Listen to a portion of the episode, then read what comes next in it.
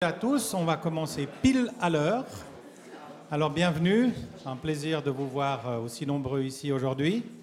Donc euh, dans le prolongement du livre que Nathalie Chèvre ici, Nathalie Chèvre et moi-même avons publié il y a bientôt un an, euh, nous avions l'idée de ne pas faire seulement un livre comme ça qui informe, mais de le prolonger avec si possible des pistes non seulement de réflexion mais d'action pour que ça puisse modestement contribuer à faire évoluer la, situation.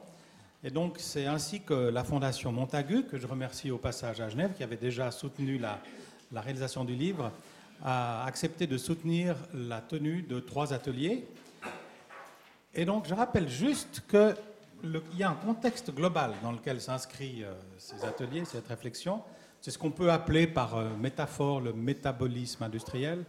Donc, cette idée qu'il s'agit de comprendre beaucoup mieux que ce qu'on a fait jusqu'à aujourd'hui l'ensemble des flux de matière et d'énergie qu'on utilise dans le système économique, comment ils circulent dans le système économique, comment ils s'y accumulent éventuellement, puis pourquoi est-ce qu'il y en a tellement qui sortent. Alors ce n'est pas seulement une problématique quantitative, est relativement récente, puisque maintenant que le système économique est devenu tellement grand, ça devient vraiment en soi une question, la question de l'épuisement des ressources, mais c'est aussi une question qualitative, et c'est précisément ce qu'on voit bien avec la thématique des micropolluants, mais on se trouve dans dans ce contexte général de compréhension et d'amélioration de ce qu'on peut appeler le métabolisme industriel ou métabolisme des activités économiques. Alors, il se trouve qu'il y a différents euh, aspects liés à ça. Notamment, il y a tout ce qu'on appelle les pertes dispersives ou dissipatives, le fait que énormément de produits sont dissipés dans l'environnement durant leur usage normal, que ce soit les médicaments, les cosmétiques, etc. Et alors, parmi les différentes sources de micropolluants, euh, on, a décidé de se focaliser, pour le moment en tout cas, sur trois aspects. Le premier, c'est les aspects pharmaceutiques. Donc, il y a eu un premier atelier fin juin sur les produits pharmaceutiques. Le deuxième, c'est les cosmétiques qui fait l'objet de l'atelier d'aujourd'hui.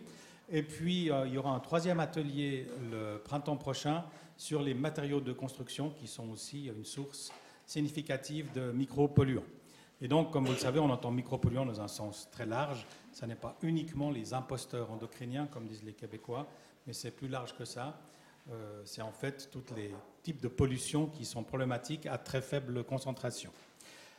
Alors, je répète juste le programme de l'atelier d'aujourd'hui. Donc, nous allons commencer par une présentation du docteur Erwan Sauter, qui est là, que je vais présenter dans deux minutes, qui va nous faire une introduction générale à ce grand mouvement politico-législatif en cours en Europe maintenant, qui s'appelle la directive REACH et ses implications. Est-ce que ça veut dire notamment dans le cas des produits cosmétiques euh, Ensuite, nous aurons Madame Mélan de l'Office fédéral de la santé publique, qui va nous parler des bases légales en ce qui concerne la Suisse. Euh, alors, nous avons eu une défection tôt ce matin de Monsieur Furer de l'Office de l'environnement qui est malade, qui ne peut pas venir mais euh, on ne se fait pas trop de soucis parce que nos autres intervenants sont tout contents de disposer de quelques minutes de plus au marché noir, comme ça. Et puis après, on a une petite pause café et le docteur Ridiker, ici présent, va nous parler de l'enjeu des nanoparticules dans les produits cosmétiques. Ensuite, on aura du temps pour quelques questions. Ensuite, on a un repas qui sera pris dans le bâtiment juste euh, au milieu du campus. Vous allez recevoir des instructions plus précises là-dessus dans une minute. Après le repas, vous pouvez choisir l'atelier dans lequel vous avez envie d'aller. Donc là, c'est à, choix.